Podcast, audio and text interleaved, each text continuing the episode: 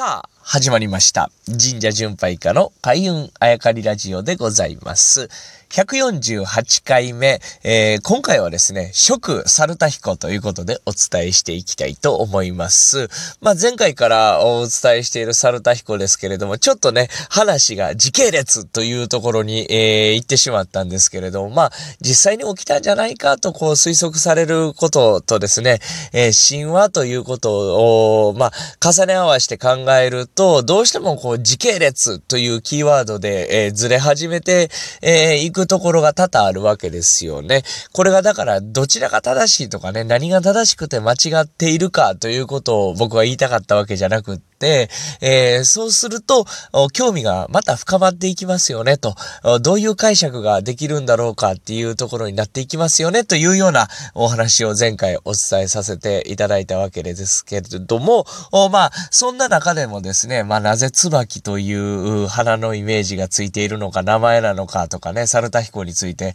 えー、少しずつ知っていることを皆さんにお伝えしたわけですけれども、まあ、この猿田彦外見がどうだったかっていうのも書かれていまして、まあ、それだけ特徴的だったんでしょうね。例えば、鼻がめちゃくちゃ高いとかね。で、背がめちゃくちゃ大きいとか、あとは顔が結構赤かったとかね、目が、まあそれこそこの番組でも出てきましたけど、ヤタの鏡みたいに目がギラギラ輝いていたとか、あそんな身体的特徴が書かれてるんですけれども、まあそれぐらい書かれるってことは、それぐらい当時も、当時っていうとどこが当時なのかっていうまた問題になりますけど、まあそれぐらい当時の人の解釈からしても、えー、特徴的な外見だったんだろうなと思うわけですけれども、まあこれが後に天具とですね、えー、一緒になったりとかですね、イメージが重なったりとかですね、いろいろしていくわけですね。鼻が高いとかっていうことでね、まあ背が高いということで、まあこれ、猿田彦が国つかみやということが、まあ一つ特徴かなと僕はあの思うわけですね。まあ、その、もともと伊勢にいた神様、いらっしゃった神様ですからね。前前回、もうもっと前か、もっともっと前、諏訪の、えー、話の時にですね、手長神社、足長神社というお話をしたのを覚えてらっしゃいますでしょうか。まあ、つまり、もともと一世に住んでた人たちもそういう、こう、外見だったんじゃないのかな、というふうにも推察、されるわけでございますが、まあ、なんと言ってもですね、猿田彦のこんな特徴がありまして、で、猿田彦というのは、あニニギの御事はですね、まあ、えー、天下ってくる時に中間地点で待ってたと。この中間というのも、一つ特徴を表しているんじゃないのかなと思うわけですが、この時にですね、とあるエピソードが書かれております。猿田彦はやっぱそんな外見で中間で待ってますから、え結構目立つし、まあ最初は誰やとなるわけですね。で、このニニニニギの御事一行の中でですね、雨のうずめという女性の神様がいらっしゃいまして。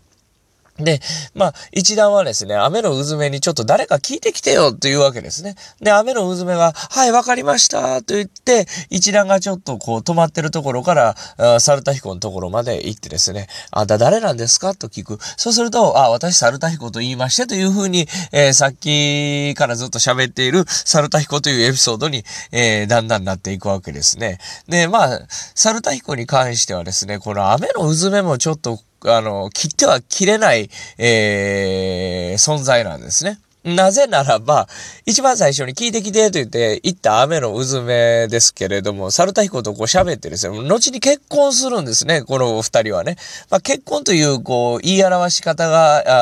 あ合ってるかどうかわかんないですけど、まあ、現代風に言うと結婚ってことですね。で、サルタヒコと、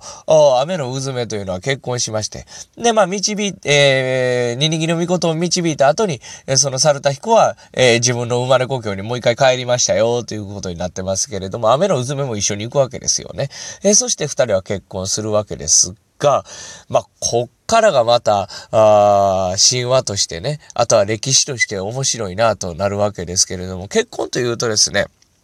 猿田彦っていうのは国つかみなんですね。もともと、まあ地元にいた神様、そして、えー、まあ、